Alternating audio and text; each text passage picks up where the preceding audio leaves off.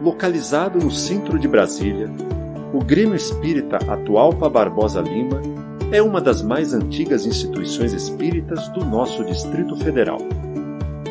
Fundada em 28 de outubro de 1960, sob a batuta de Pio Pertiliana, segue e conquista o seu primeiro barraco de madeira, onde aconteciam as primeiras atividades. E, tijolo a tijolo, com muito suor, a edificação foi se tornando o que hoje permite à casa realizar diversas atividades incansavelmente. Sob a direção de Lenira Pereira Viana, a Casa de Atualpa atua no atendimento fraterno de irmãos que buscam na instituição um ambiente de diálogo e escuta fraterna. Quer dizer, daquele projeto que a gente tinha de fazer da, desta casa um lugar de auxílio espiritual e material. Essa era o foco principal. Né? O estudo da doutrina espírita, tornar as pessoas melhores, né? como eu costumo muito dizer, era coração e mente. Né? Tornar as pessoas melhores em todos os aspectos. E quando você se melhora, sua vida melhora, tudo melhora, você já pensa de uma maneira diferente. Então eu acho que a casa eh, foi uma vitória a nossa luta, é, porque daí para frente ela foi crescendo, crescendo, crescendo devagarinho. Hoje é isso que a gente conhece, né? Três grandes blocos na casa. E, e a maior vitória de todas é a parte moral, é, é, é a nossa conduta. Seu lema, Deus, Cristo e Caridade, estampado no peito de cada trabalhador, permeia corredores, salas, sorrisos e olhares.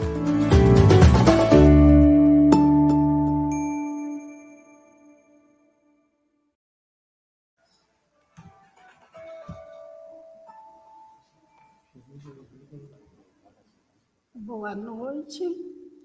Novamente estamos aqui nessa casa que está em festa, mês de outubro. Para nós é muito importante. E para isso nós sempre temos um, um agradecimento do trabalhador da casa. E hoje nós vamos ouvir da Neuza, que vai falar a gratidão que ela tem pela casa. Gratidão ao Grêmio Espírita atual para Barbosa Lima, que completa 61 anos de trabalho na seara bendita de Jesus e Kardec, nos ensinando com clareza como atingir a nossa evolução na vivência dos ensinamentos do Evangelho de Jesus. Gratidão ao fundador da casa, Senhor Viana, por nos acolher, eu e minha família, com carinho e fraternidade nos dando a oportunidade do estudo edificante, do trabalho na assistência social e espiritual e na convivência com os, com, com os companheiros amigos de fé. Gratidão infinita aos mentores espirituais da nossa casa que sempre nos dão suporte de coragem, fortalecimento, de fé, de confiança nos momentos que temos que passar pelas dificuldades da vida, nos intuindo na paciência e na compreensão do momento. A Casa de Atualpa é uma fonte perene de estudo, trabalho, caridade e amor, com Cristo e Kardec atendendo a todos que ali vêm em busca de refrigério para o corpo e para o espírito. Parabéns para a Casa de Atualpa, que ela continue com suas atividades abençoadas na luz do Cristo, Kardec e os mentores, colaborando com a evolução da humanidade.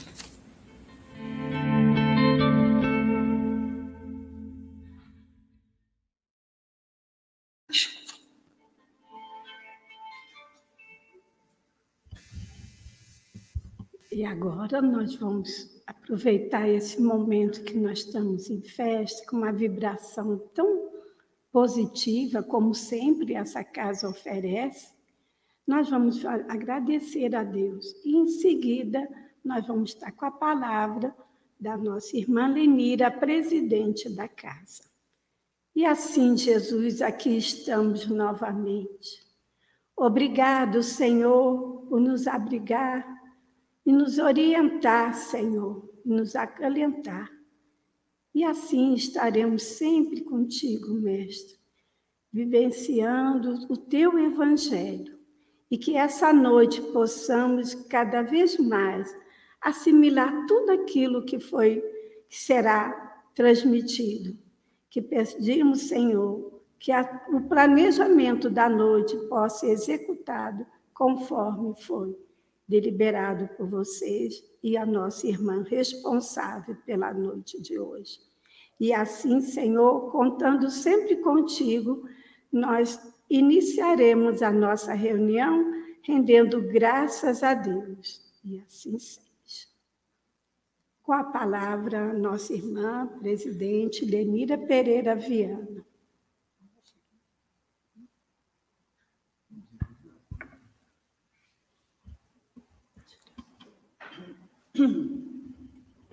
Boa noite, meus irmãos. A nossa tarefa hoje aqui é homenagear, é falar sobre uma figura ímpar, um, uma dos mentores da nossa casa, que é, é Irmã Zélia. Todos conhecem Irmã Zélia, mas não poucos talvez saibam tudo que ela fez, tudo que que tipo de mulher ela era, enérgica, firme, guerreira, teve dez filhos. Então, é sobre essa pessoa, sobre esse, esse mentor que nós vamos falar hoje. Inicialmente, eu queria fazer uma saudação de gratidão a todos que nos assistem este mês, por ser um mês especial, mês de outubro, mês de aniversário da casa, 28 agora de 10, né? É, fundação em 1960, nós estamos fazendo 61 anos. E a nossa festa, essa nossa festa é, é, presencial, ausente, através de live, ela continua até quando for permitido por Deus. Nós queríamos agradecer também aos nossos irmãos católicos. Vocês não têm ideia como eles nos ajudaram, cedendo fotos, da irmã Zélia, cedendo a biografia dela, coisas assim muito interessantes que nem eu tinha assim uma ideia, né? Então, um agradecimento muito grande. Nós fizemos uma parceria muito boa e fizemos até um pacto. Como estão, ela está sendo no processo de, de beatificação, então ela precisa de é, de, eles precisam de saber, a comissão que está fazendo essa, esse trabalho, saber o que se passa de alguma cura, alguma coisa extraordinária que aconteça. Então, nós convidamos assim: o que a gente souber, passa para eles. E o que eles souberem, eles passam para a gente, como fizeram agora, cedendo essas fotografias todas. Então, muito obrigada por essa parceria maravilhosa, o que prova, né? que não importa religião, gênero, nada. Importa é a amizade, o amor, essa confiança mútua que nasceu entre nós. Então eu vou começar com minha biografia, eu trouxe escrito e nós vamos intercalando as fotografias. Então, Zélia Pedreira de Abreu Magalhães filha de João Pereira, João Pedreira do Couto Ferraz e Dona Elise de Bulhões, nasceu em 5 de abril de 1857, em Niterói, província do Rio de Janeiro. Iniciou seus estudos aos três anos de idade, aprendendo com seu pai as primeiras letras, além de algumas noções de geografia e história. Desde pequena, demonstrava grande interesse pela religião, através de suas orações e dedicação à fé. Adquirindo grande cultura e saber, Zélia aprendeu a falar corretamente o francês, o inglês e o italiano, conhecendo também o latim, o alemão, o grego, e com o mesmo interesse aprendeu as ciências naturais e as belas artes. Sabia tocar piano e também compunha várias poesias. Porém, Zélia não se preocupava somente com o intelecto, mas principalmente com a vida espiritual. Desta forma, era com grande prazer que conversava com Deus em suas orações e sentia a necessidade espontânea da prática da caridade. Aos 18 anos, Zélia começou a sentir grande necessidade de servir de maneira mais direta a Jesus, desejando ser noviça. No entanto, no Brasil, ainda não havia noviciado e, além do mais, ela não queria precipitar o seu próprio destino, preferindo esperar a decisão da providência divina.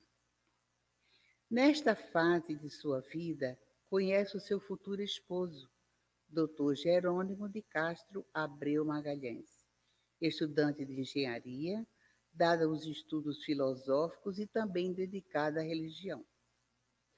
O jovem admirava o pai de Zélia e, dessa forma, acabou por conhecer sua família, conquistando a todos por sua pessoa culta, educada, simples e honesta. Foi daí que surgiu o entrosamento dos dois bem como de suas famílias, que aprovavam e incentivaram o casamento. Desse modo, no dia 27 de julho de 1876, Zélia deixou seus pais para começar uma nova vida, casando-se com Jerônimo. É, eu gostaria de, de, falar com Paulo, agora tem a, a foto, viu, da Santa Fé, porque como eu não estou vendo, e a gente tinha combinado, eu, eu vendo a sequência de fotos, eu vou ter que falar, é a Fazenda Santa Fé. Sua vida de casada passou-se na, na maior parte no município do Carmo, na Fazenda Santa Fé, onde desenvolveu vários trabalhos em prol dos seus semelhantes. Seus vizinhos, as crianças pobres que ali viviam, entre outros, considerava como verdadeiros cristãos. Mesmo quando os filhos começaram a nascer, para a alegria do casal, Zélia continuou seu trabalho, sem, porém, prejudicar jamais as suas tarefas de mãe, esposa e dona de casa. Eu acredito que vocês viram um desenho de uma igreja. Foi isso? Pois é, aquela igreja do Carmo, Carmo, uma, uma, cidade hoje grande do Rio de Janeiro, fica ali na Baixada Fluminense, mais ou menos. Então, agora, não sei se vai projetar a Fazenda Santa Fé. Vocês estão vendo a Fazenda Santa Fé? Que era de propriedade de, do casal Zélio e Jerônimo. É, ali era uma, ali, aquela parte toda ali da Baixada Fluminense, eram, eram fazendas de café e fazendas de cana-de-açúcar. Né? Pessoas de posses, com casas enormes, né? e que, é, então, no caso de, dele, da irmã Zélia com Jerônimo, era uma fazenda de café que eles tinham naquela região. Zélia teve dez filhos, três meninos e sete meninas. Todos seguiram a vida religiosa, tendo uma de suas filhas falecido ainda criança por graves problemas de saúde, ocasionados pela ama de leite, a quem Zélia perdoou e ajudou, mesmo depois de tudo saber. Quer dizer, olha, nós estamos falando da primeira virtude dessa dessa nossa querida né, irmã. Mesmo sabendo que não, não, a história não conta o que houve, se foi uma negligência, se foi um remédio, se mal dado, qualquer coisa, mas que ela teve uma influência sobre a desencarnação desse bebê. E mesmo assim, a mãe perdoou depois que soube de tudo. A todos os seus filhos educou e amou com muito carinho e cuidado de modo a que não viesse a fazer distinção entre eles. Procurou selecionar as suas amizades, seus professores e os membros dos melhores colégios, tanto em caráter moral como cultural. Todos eles seguiram a carreira vocacional religiosa, sem contudo serem coagidos pelo pai ou pela mãe, mas sim pela espontaneidade e pela influência amorosa e carinhosa de Zélia, que lhes mostrou o caminho da perfeição, servindo a Deus por meio da ajuda aos semelhantes. Aos 33 anos é, de um casamento de muita felicidade entre os cônjuges e a família, Dr. Jerônimo faleceu em 12 de agosto de 1909, deixando com os filhos já criados, educados e bem encaminhados na vida. No período da sua morte, Zélia não se encontrava na fazenda, pois em junho de 1909 tinha ido para Pernambuco visitar a filha mais velha. No momento da despedida, Jerônimo chegou a dizer a Zélia: Meu bem, quando voltares, não me encontrarás mais. Zélia não se preocupou, visto que o marido gozava de boa saúde. Depois do falecimento de Jerônimo, Zélia, ainda muito triste, porém resignada, cuidou de seu pai até a morte e, nos momentos vagos, ensinava a doutrina cristã, cristã para 200 crianças em uma escola pública, além de outras obras de caridade. É, uma, ela, ela ensinava nessa escola e o seguinte também: ela construiu na fazenda alojamentos, vamos chamar assim, né? salões, onde ela ensinava os escravos e os filhos dos escravos a ler e escrever. Quer dizer, ela não parava, né? É, então, é, e tratava todos muito como, como irmãos. E uma coisa também muito interessante que nós achamos é o seguinte: todos os dias ela reunia todos os, os escravos, vamos chamar trabalhadores da fazenda, né, e suas famílias, e faziam uma oração, agradecendo o dia, agradecendo o trabalho, agradecendo a felicidade de estarem todos juntos ali. E outro detalhe muito importante também é que naquela época é que ninguém pagava, só batia, só é, perseguia os escravos, eles tinham salário. Então, eles tinham salário, eles estudavam e tinham o apoio da prece e da oração ao iniciar o trabalho do dia. Bom, todavia, antes de fazê-lo, Zélia realizou o que almejava há vários anos, mesmo antes de se casar e entrar para o convento. Todavia, antes de fazê-lo, doou tudo o que tinha e queimou todas as lembranças materiais que possuía. Ao entrar para o convento, adoradores do Santíssimo Sacramento, que era a ordem, já com 60 anos, Zélia recebeu o nome de Irmã Maria do Santíssimo Sacramento. Isso ocorreu em 22 de janeiro de 1918 e Zélia não estava com saúde muito boa.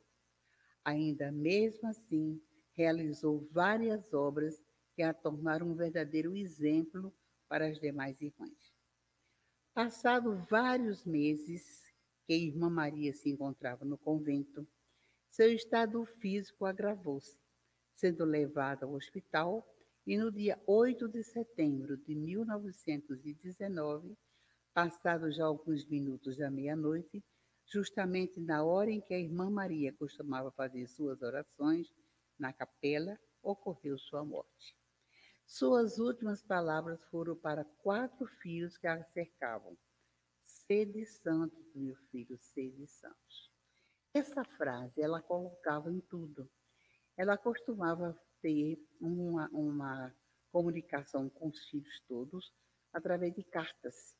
Eram cartas aonde no final ela sempre colocava essa frase. Tá? E as cartas, quem lia as cartas, é, ela falava sobre sempre convocando os filhos a um trabalho honesto, a procurar algo que lhe fizesse feliz, não sair da religião. Né? Era uma exortação à bondade, à generosidade, à honestidade. Né? Eu até brinco e digo assim: será que nós podemos também publicar as cartas que nós mandamos para os nossos filhos? Né? Será que a gente não está pedindo, olha, um bom emprego, escolha algo que lhe dê muito, muito recursos, né? Eu estou só dizendo assim, meio brincando para vocês. Eu sei que não é bem assim. Então, ela sempre terminava as cartas também com esta frase: Sede santos, meus filhos, sede santos. É, aí, depois dos filhos e filhas fazerem voto de pobreza, doutor Jerônimo resolve escrever ao padre provincial dos redentoristas, no dia 1 de junho de 1909, uma memorável carta em que pedia informações sobre uma ordem religiosa que se dedicasse à agricultura, em especial à agricultura tropical, porque desejava fazer doação da Fazenda Santa Fé a uma ordem religiosa. Pena que isso não aconteceu, visto que em agosto do mesmo ano veio a falecer, o que seria de grande desenvolvimento para o município. Então, nós vemos que eles estavam bastante afinados. Né? É o que a igreja, hoje, canonizando os dois, eles agora são beatos, eles vão ser ainda canonizados e é um longo processo. Eles, além de brasileiros, é o primeiro casal que será, é, é, depois de beatificado, receber o título de santo. Nós vamos ter Santa Maria, Santa Zélia e Santo Jerônimo. Né? É, já aconteceu isso fora, no estrangeiro, mas aqui no Brasil é o primeiro casal que vai receber esse título de santidade. Bom, hoje no mundo espiritual, esse espírito fabuloso chama-se apenas Zélia. Alma elevada e iluminada, Zélia espalha seu doce perfume de amor por todos os locais. Em nossa humilde casa de trabalho, juntou-se a outros companheiros para o trabalho edificante do bem. É assim que, em todas as reuniões que aqui realizamos, Zélia se apresenta. Podemos senti-la nas atividades da Casa de Atualpa, sentindo também mais perto de nós a presença de Jesus, nosso Mestre. Pedimos a Ele que nos ajude no trabalho para que um dia, com a permissão de Deus, possamos nos reunir para a continuação da tarefa a esse Espírito a quem carinhosamente chamamos de Irmã Zélia. Bom, ela, depois da desencarnação da Irmã Zélia, ela, os restos mortais foram levados para o, o cemitério, cemitério João Batista, lá no Rio. Quem conhece o Rio, né? Ela ficou lá no cemitério de São João Batista.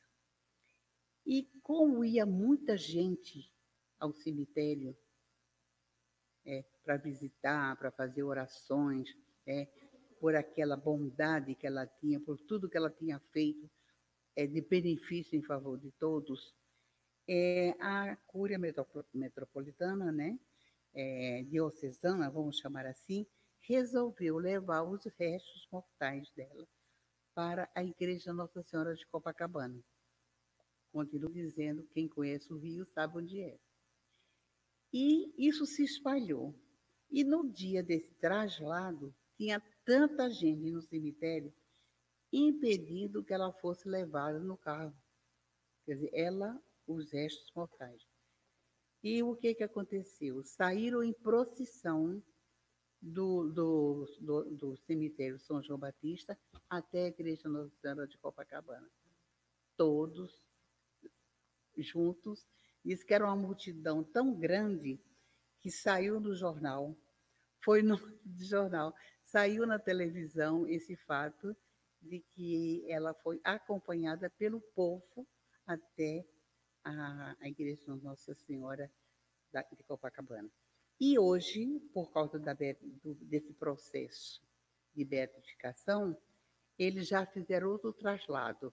Esses restos mortais estão na igreja da Gávea, porque lá fica em exposição até a terminar o processo.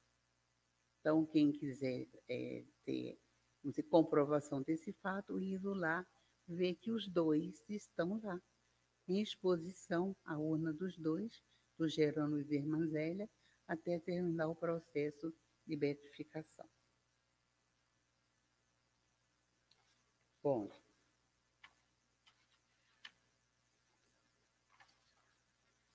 é,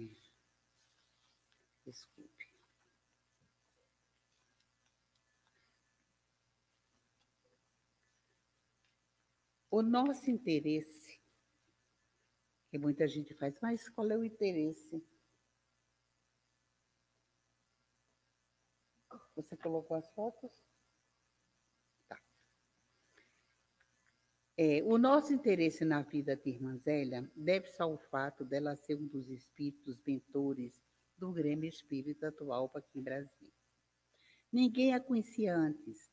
Ela simplesmente se apresentou na década de 60, 1960, para o fundador da Casa Espírita e o Perdão Elige Viana, e passou a ser vista em vários trabalhos mediúnicos, sempre em momentos de elevados sentimentos e orações. Por vezes, em grupos diferentes, a presença de Zélia foi marcada por um suave perfume de rosas que impregnou o ambiente, impregnava o ambiente e as pessoas.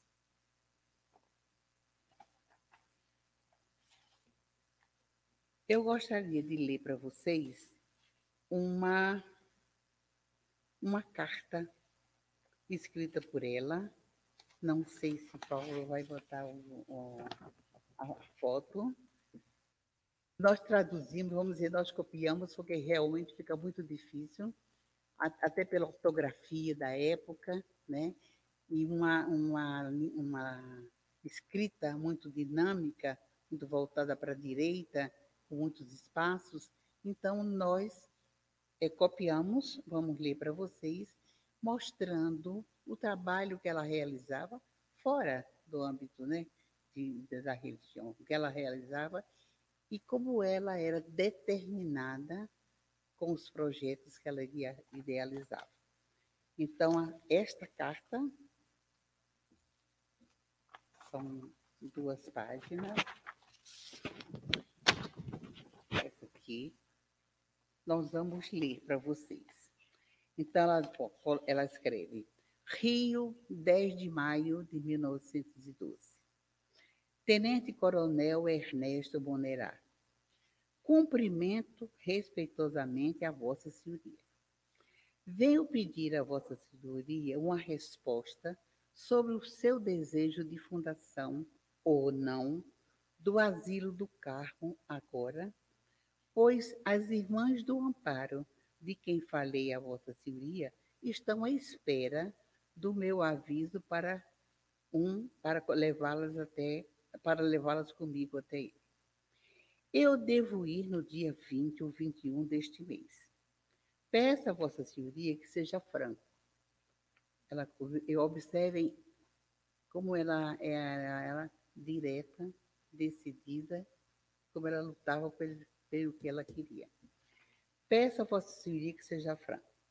Se deseja que as leve e querem fazer o asilo, escreverei a elas para irmos juntas nessa ocasião. Se Vossa Senhoria, se Vossas Senhorias, no plural, não quiserem, por qualquer motivo, paciência. Recusando tão grande benefício que a providência lhes oferece, serão responsáveis pelas consequências. Mas terás suas razões. Aí, quando ela diz isso, mas terás suas razões, ela bota um acento, é uma, uma exclamação e três pontinhos. Eu faço pelo meu lado o que posso, admirando-me até de ter encontrado o que nos parecia mais difícil uma congregação que quisesse ir para aí. Se ainda esta carta não tiver resposta, o silêncio é significativo. E escreverei a elas, referindo às irmãs, com bem pena, que nada podemos conseguir por enquanto. Mas, mais tarde, naturalmente não as teremos mais pois não, pois irão fazer outra fundação em outra cidade mais feliz. Sou de Vossa Senhoria muito atenta, grata e venerada. Zélia Pedreza de Abreu Magalhães.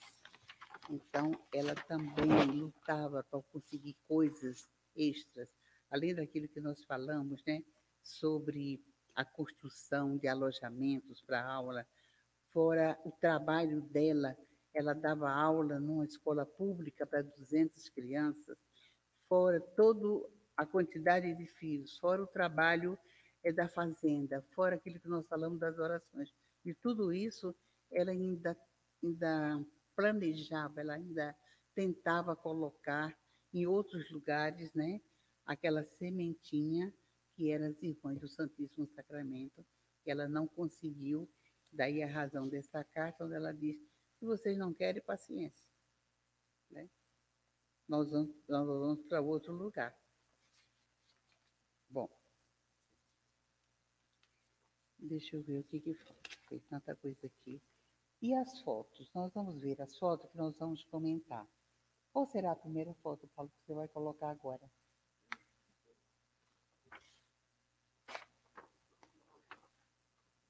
Ah, tá aqui? Sim. Eu vou mostrar para vocês as fotos agora. Uma sequência. tanto papel que vocês vão desculpando.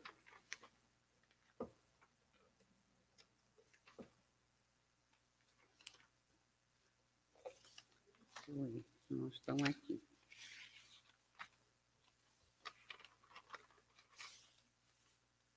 Dei para você o papel das fotos?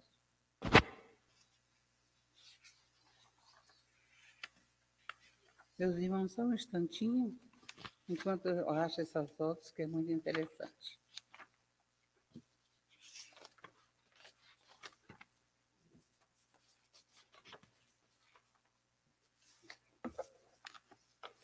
Nós vimos a Igreja do Carmo no início, né? Que essa igreja, essa cidade que hoje cresceu muito, né? E ela era, ela era frequentada pela congregação a qual ela fez parte. Depois nós vimos a Fazenda de Santa Fé, é, não está assim muito nítida, vocês estão vendo bem? Uma fazenda enorme, muito grande. É, até a gente viu depois pela internet, e hoje, é, não como estava aqui antes, né? É, mas essa, essa fazenda era exatamente onde morava com a família e onde ela tem aquele, todo aquele trabalho. Depois nós vimos Dr. Gerônimo de Castro, é esse aqui, é, é o marido dela, que também está sendo beatificado. Tem um outro retrato com ela e ele, ela com 19 anos. Olha que linda. Está aparecendo a fotografia? Aí no, no monitor? Vocês estão vendo? Hein, Paulo? Não estão vendo. É a fotografia que ela está com Jerônimo e com 19 anos. Apareceu? Olha que linda.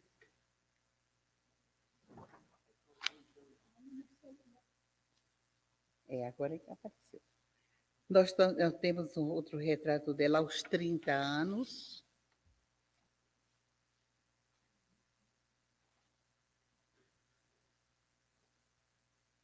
Apareceu um.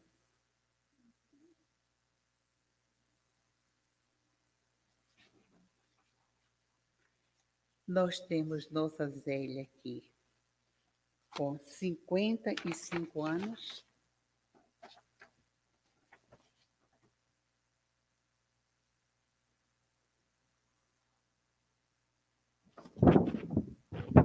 Cinquenta e cinco anos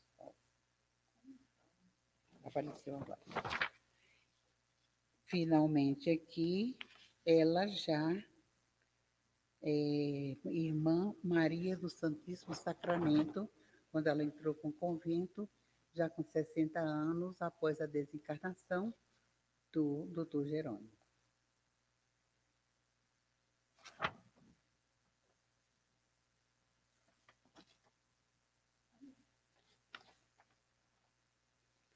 Temos uma foto muito interessante da família, onde ela está com o marido e cinco filhos.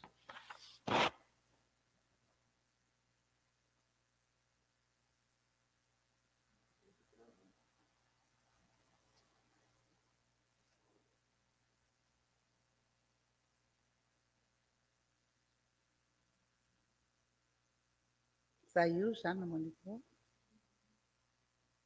Não está aqui não, apareceu. Agora sim.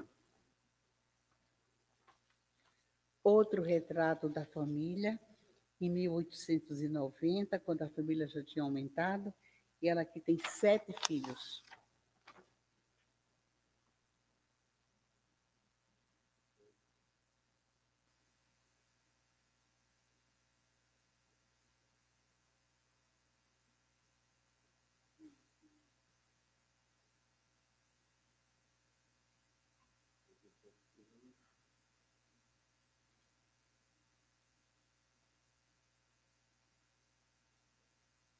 Achou?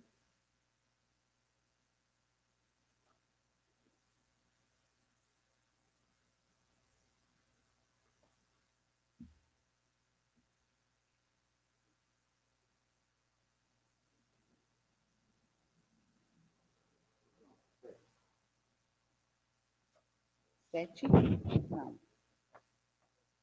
Você colocou aquela de cinco, a sete agora.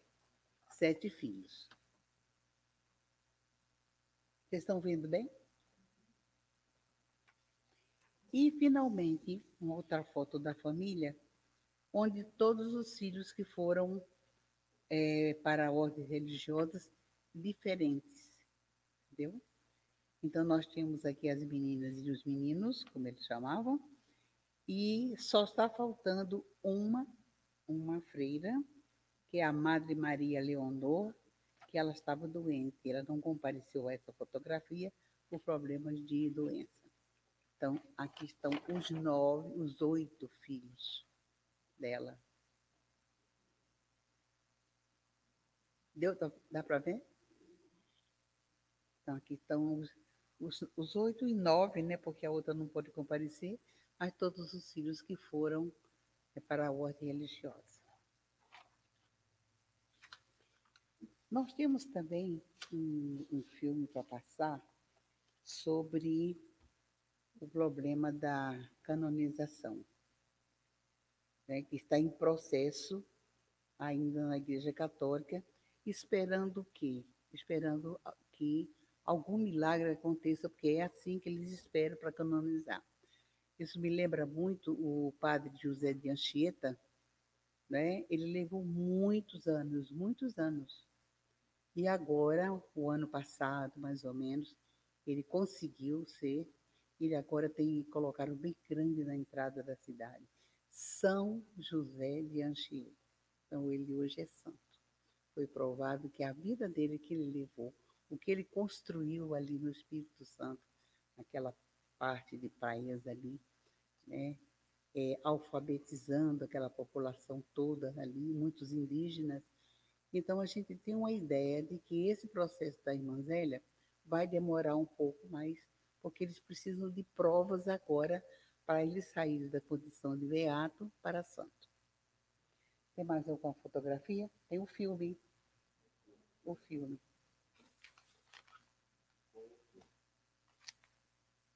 Da Band.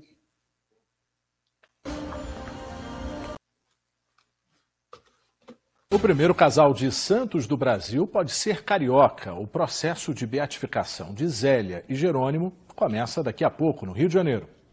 Dona Cecília garante: santo de casa faz milagre. A aposentada de 85 anos é sobrinha neta de Zélia e Jerônimo Guimarães, que podem ser beatificados pela Igreja Católica.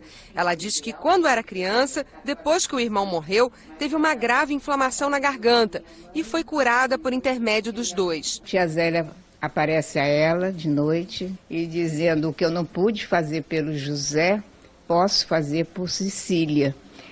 E mamãe, então, aí ficou assim, tão, tão espantada. E no dia seguinte, quando ela foi ver no meu quarto, as placas da, do CRUP, né, que estavam tapando a garganta, já tinham caído. Zélia e Jerônimo se casaram em 1876. Na época, se destacavam pela bondade. Dos 13 filhos que tiveram, quatro morreram ainda jovens e os outros nove seguiram caminhos religiosos. Os três filhos se tornaram sacerdotes e as seis filhas freiras. A abertura do processo de beatificação de Zélia e Jerônimo acontece na noite de hoje nesta igreja em Copacabana. Na primeira etapa, a congregação da Causa dos Santos precisa reunir documentos de 25 testemunhas que tenham recebido graças do casal. Até agora, 18 pessoas fizeram relatos da ajuda dos dois. É uma família que tinha muitas condições econômicas, onde eles não estavam preocupados consigo, mas se preocupavam muito na promoção humana. Né, seja dos seus escravos, nunca deixou faltar a catequese, a Eucaristia, as celebrações de missa. Nunca deixou faltar a catequese, a Eucaristia, as celebrações de missa.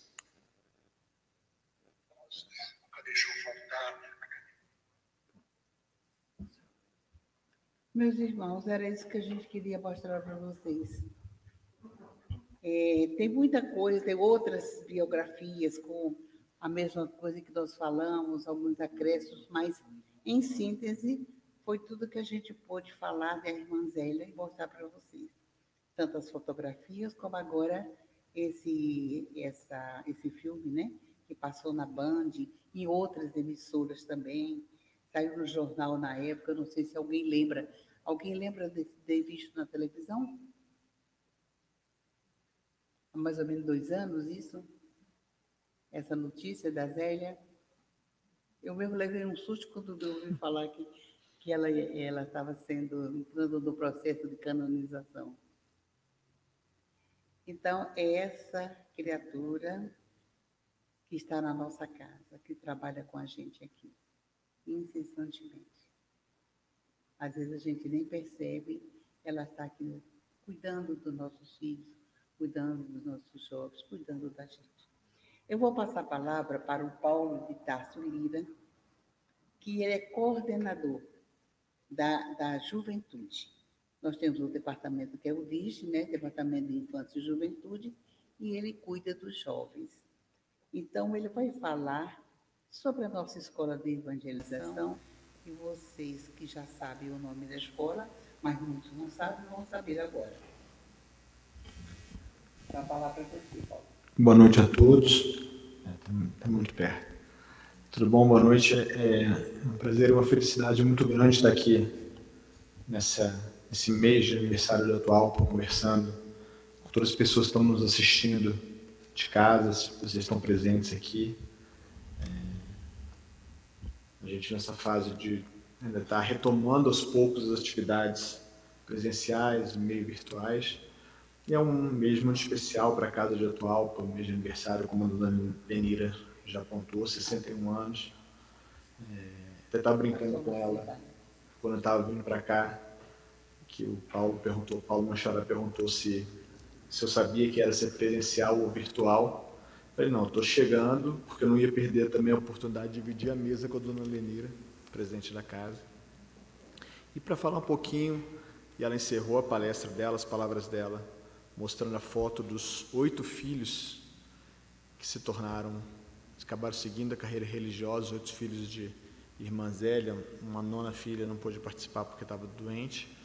E nós aqui como escola de evangelização, nós também somos um pouquinho filhos de Irmã Zélia. Nossa escola de evangelização a escola de evangelização espírita Irmã Zélia. Ela é nossa grande mentora espiritual, é a nossa grande inspiradora nas atividades da casa. E como eu estava brincando com a dona Lenira também no início das atividades, é, o fato dela ser de origem católica e nas comunicações espíritas se apresentar com o hábito de freira, só vem ratificar aquilo que todos nós sabemos: a linguagem do amor é universal. Nós, seres humanos, que ainda temos essa necessidade de, de nos dividir em religiões, em conceitos religiosos, em doutrinas, enfim, mas a doutrina é uma doutrina só, a doutrina do amor, do amar a Deus sobre todas as coisas e ao próximo como a si mesmo, como nos ensinou Jesus Cristo. Então, a Escola de Evangelização Espírita, Irmã Zélia, funciona aos domingos pela manhã, A gente, como todas as atividades que aconteceram no nosso grande planeta Terra por conta da pandemia, acabamos passando por momentos de oscilação no início, de reestruturação de atividades, mas hoje nós estamos funcionando, a parte da juventude funciona é, de forma virtual, a parte de infância ainda não está funcionando, mas a ideia é o mais breve possível de conseguir retomar as atividades. E ela funciona praticamente durante a manhã de domingo inteiro. Ela começa, a invejação da infância começa no domingo às 9 horas da manhã, mesmo horário que era a palestra, e que, se Deus quiser, no que vem vamos retomar as atividades, a palestra para os assistidos aqui, nessa, aqui nesse salão. É, e são várias turmas, começa desde a praticamente as crianças saindo do ventre da mãe, crianças com zero anos. A também foi pioneiro, a Casa de Tualpa, nessa tarefa de evangelização pré-maternal para crianças de 0 a 2 anos, depois a Federação Espírita do Distrito Federal e a Federação Espírita Brasileira acabaram também seguindo esse caminho. Então nós temos uma turma de 0 a 3 anos, que é uma turma onde os pais ficam com as crianças por razões óbvias, elas são crianças muito pequenas, elas têm os primeiros contatos com a doutrina espírita de uma forma muito mais lúdica, também por razões é, óbvias. Depois nós temos o maternal, que é de 3 a 4 anos de idade. Nós temos jardim de infância, de 5 a 6 anos. Nós temos o primeiro ciclo de infância, de 7 a 8. O segundo ciclo, 9 e 10. E o terceiro ciclo, 11 e 12 anos. Então você tem. É, e cada ano que vai se passando, é, você vai aprofundando os conceitos espíritas, aprofundando ah, não só a parte da doutrina em si, mas a parte do convívio entre as crianças, a relação com a natureza, que o, a Casa de Topa tem uma vantagem muito grande, que tem um espaço verde gigante, então não são raras as vezes que as crianças têm aula no parquinho para falar sobre natureza, criação divina, essas questões todas. E aí eles vão ao longo de toda a infância, eles vão aprofundando cada vez mais obviamente sempre dentro dos sete princípios básicos da doutrina espírita, mas à medida que eles vão crescendo, eles vão tendo um aprofundamento maior dessas atividades. Quando eu entrei aqui, eu entrei na Casa de Top em 2008, assumi a coordenação em 2010, a juventude funcionava no sábado à tarde. Começava às 5h30 e de 5h30 às 15 para as 7 da noite. É, a gente resolveu mudar o horário da evangelização para o domingo de manhã, por algumas razões, a gente estava achando que estava uma frequência muito baixa, porque é uma época que, que os jovens, principalmente jovens de 13, 14 anos, começam a sair com os, com os coleguinhas para cinema, para shopping, os pais não iam deixar sair muito mais tarde, e acabava conflitando as atividades. Nós ficamos realmente em dúvida se valia a pena mudar de juventude para a partir da manhã, porque também iria pegar a questão dos jovens saírem no sábado e não quererem acordar mas para nossa felicidade, quando a gente mudou, praticamente triplicou o tamanho da juventude. A gente tinha uma média de 7, 8, no máximo 10 jovens é, no sábado à tarde, funcionava no mesmo horário sistematizado. Quando nós mudamos para de manhã, no auge da, da frequência, o dia que a gente conseguia botar quase todo mundo, a gente chegou a ter 30, 35 jovens frequentando a nossa casa de Chatualpa. E aí, juventude funciona no regime de três ciclos. Diferentemente da infância, que são vários ciclos, a juventude são três ciclos apenas. A aula começa às 10h30, vai de 10h30 às 11 um período de avisos iniciais, confraternização, música, leitura de uma página, e depois eles são divididos em salas de aula. A gente tem o primeiro ciclo de juventude, que são jovens de 13 a 14 anos. Segundo ciclo de juventude, jovens de 15 a 18. E terceiro ciclo de juventude, jovens de 18 a 21. Originalmente a gente seguia esse formato de 18 a 21. Nos últimos dois anos antes da pandemia, a gente começou a, adotar uma, uma dinâmica que estava dando certo, estava dando bastante certo, dos jovens que chegassem aos 20 anos, eles já poderiam, por liberdade, se quisesse ir para sistematizar, porque já estavam há quatro anos quase na, no terceiro ciclo de juventude. Aqueles que quisessem continuar como estudantes, ok, também poderiam, porque até 21 anos é o prazo para eles ficarem na juventude. Mas aqueles que quisessem funcionar como monitores, ajudando nas atividades da, da evangelização, estavam convidados. Assim, a gente começou a formar uma nova leva de trabalhadores da casa, porque a gente tem muito isso em mente. Você precisa sempre, com uma irmã Zélia ensinou, desde antes dela se tornar religiosa, que vira educação, processo de renovação, processo de crescimento das, das crianças, processo de inserção dos escravos na vida da sociedade, a gente também tenta trabalhar no sentido de que precisamos formar trabalhadores, além de formar homens e mulheres de bem, para que eles deem continuidade às atividades. Então, metade mais ou menos hoje dos evangelizadores da juventude eram evangelizando da juventude na época que eu entrei na Casa de Atualpa. Então, esse é o processo que a gente tenta fazer como processo natural de desenvolvimento é, dos jovens, para que eles tenham espaço. Isso a gente tem, pode dizer com muita tranquilidade, que a gente tem todo o apoio da direção da casa nesse sentido. A gente às vezes participa de contos espíritas, muita gente reclama, ah, a casa não dá espaço para os jovens, aqui a gente consegue ter é, um espaço para fazer as nossas atividades. Os jovens estão inseridos nas atividades. Quando tem as, a, as atividades da infância, que eram muito específicas, manhã de lazer, dia da família, os jovens vinham mais cedo e participavam como ajudantes e participavam do, do bazar, de outras atividades da casa, numa época que estava muito pujante a questão cultural. A participação dos jovens da Casa de Atualpa nas atividades aqui de teatro, nas atividades de música, é, também eram muito intensas. Espero que ano que vem continue em volte com essa retomada das atividades presenciais. Continue muito intensa, porque a gente precisa canalizar e aproveitar essa energia da juventude essa energia questionadora, essa vontade de fazer as coisas. E a gente via muitas vezes que os jovens eles vinham para cá para preparar um palco para uma atividade, duas horas da tarde de domingo, para um show que começa às sete horas da noite. Então também era uma forma deles estarem no local, com pessoas legais, trabalhando por uma causa é, é, nobre, que é a divulgação do treino espírita por meio da arte. E quando veio a pandemia, a gente, no primeiro momento, a gente ficou cerca de uns três meses sem ter atividade, preparando como é que a gente ia fazer isso. Os próprios colégios normais também enfrentaram esse baque de ter que migrar para a aula virtual. E a partir do segundo semestre do ano passado, a gente começou a ter essas aulas virtuais, é, por razões também óbvias, como os jovens estavam muito cansados, as aulas virtuais de colégio, a frequência é menor do que a frequência virtual, mas tem um grupo de jovens que tem participado ativamente, de cerca de uns 5, 6, 7 jovens. Curiosamente, mais ou menos o mesmo número que a gente tinha, né, porque era sábado à tarde, mas que eles participam, a gente começa às 11 horas da manhã, pelo Zoom, e muitos deles, 10 para as 11, já estão lá conectados, e a gente tem que se adaptar daquela maneira. Né? Faz uma pergunta para eles, Ninguém responde, você fala, quer botar no chat? Ele escreve no chat o que eles querem falar. Não abrem câmera, essa coisa toda, mas é normal, é importante estar lá participando. Importante é isso, a gente manter as atividades funcionando, porque a gente sabe que a juventude é uma fase muito de muitos conflitos internos que os jovens passam. E essa época da pandemia trouxe uma, uma questão muito importante, foi até o tema da palestra que eu fiz no final do ano, a importância do afeto, a importância de você se conectar com as pessoas. E a gente sabe que os jovens têm esse, esse, esse fogo interior, essa chama de fazer amizade, de impulsionar, ter essa disposição de, de, de mudar o mundo, de marcar sua presença e, de alguma forma, fazer com que as coisas funcionem de uma forma melhor, de uma forma mais rápida.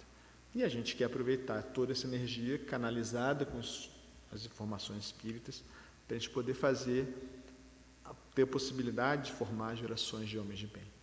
É, independente se lá na frente eles vão seguir ou não a doutrina espírita, porque, de novo, é, o princípio universal é o princípio do amor, então muitas vezes a pessoa, por razões outras, profissionais, pessoais, familiares, às vezes acaba e não, continua não frequentando uma casa espírita. Mas se ela for uma pessoa de bem, uma pessoa com valores, pessoa que tem uma conduta ética, honesta, a gente vai saber que, a, que aquela sementinha foi lançada. Inclusive, existem pesquisas espíritas mostrando que muitos jovens que às vezes no meio do caminho saem da evangelização, quando eles vão ser pais, eles voltam para a casa espírita para trazer os filhos deles para a evangelização, porque eles sabem que aquilo é importante. Então é o que a gente tenta combinar o conceito espírita com a realidade do dia a dia deles. Não adianta nada a gente fazer uma, uma, um currículo apenas falando sobre a parte doutrinária, desconectada do que é a realidade dos jovens.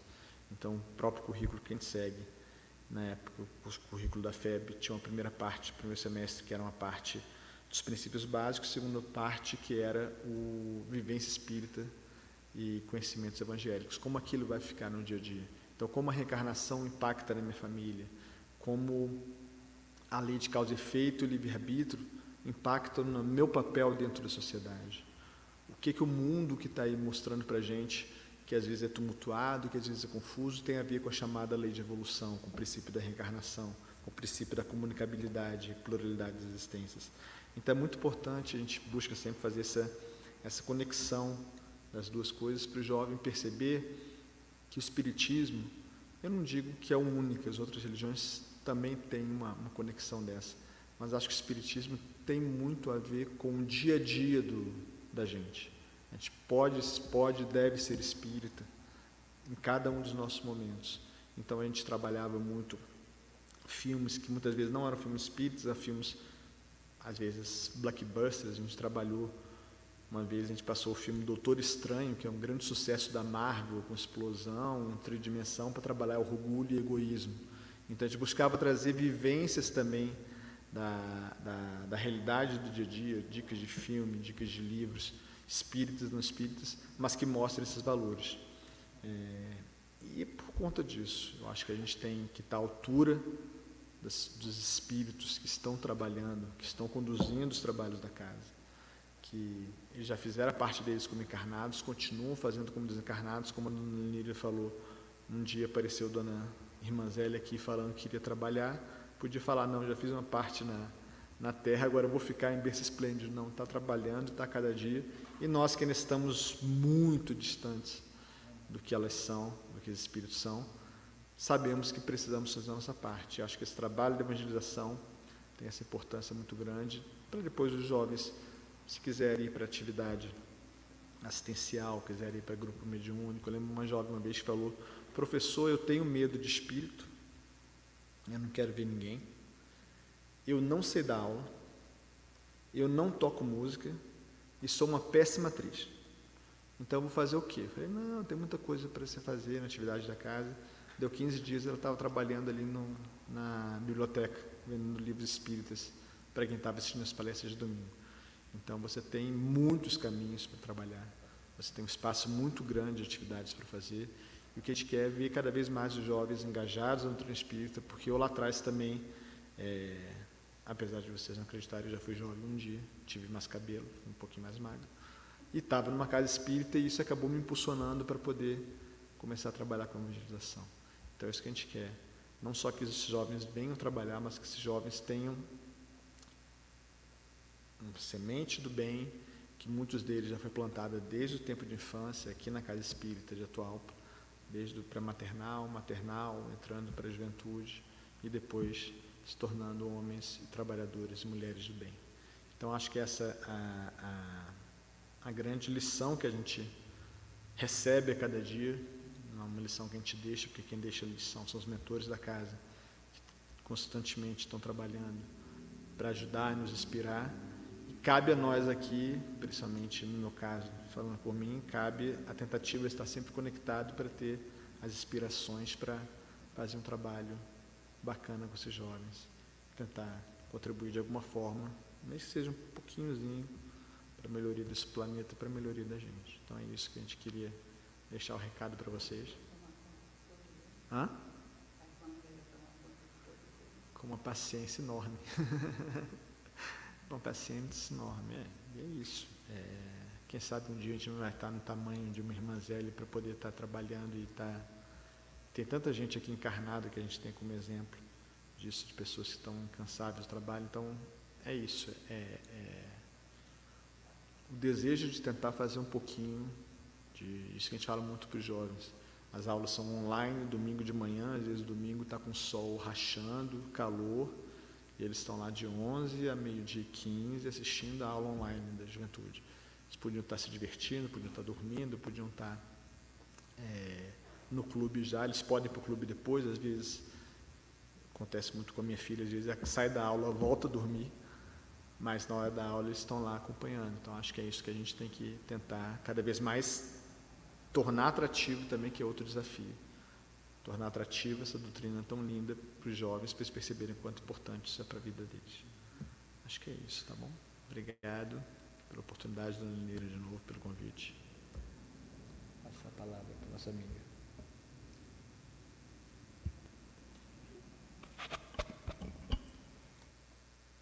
Quantos exemplos nós tivemos essa noite? Quantos é, fatos que nós tivemos hoje e tomamos conhecimento? São detalhes muito importantes para a nossa reflexão. Como irmã Zélia, e aí prova que depois que a gente perde esse corpo, o trabalho continua. Não importa o local que você vai trabalhar. Ela se dedicou à Igreja Católica e hoje está na Casa Espírita. É o trabalho do bem é que chama para todos nós. É o trabalho da caridade. E isso é tão importante de lição para todos nós, nós que estamos aqui encarnados. E a gente fica até emocionada em saber, para quem está aqui há 57 anos, que eu vim para cá com 14 anos da Escola de Evangelização Irmã Zélia, a gente vê que isso é, é verdadeiro. Então, esses amigos espirituais que trabalham na casa de atual, onde, como ontem o Wilson destacou, vários nomes né, de espíritos dedicados, e hoje nós deixamos em destaque a nossa irmã Zélia.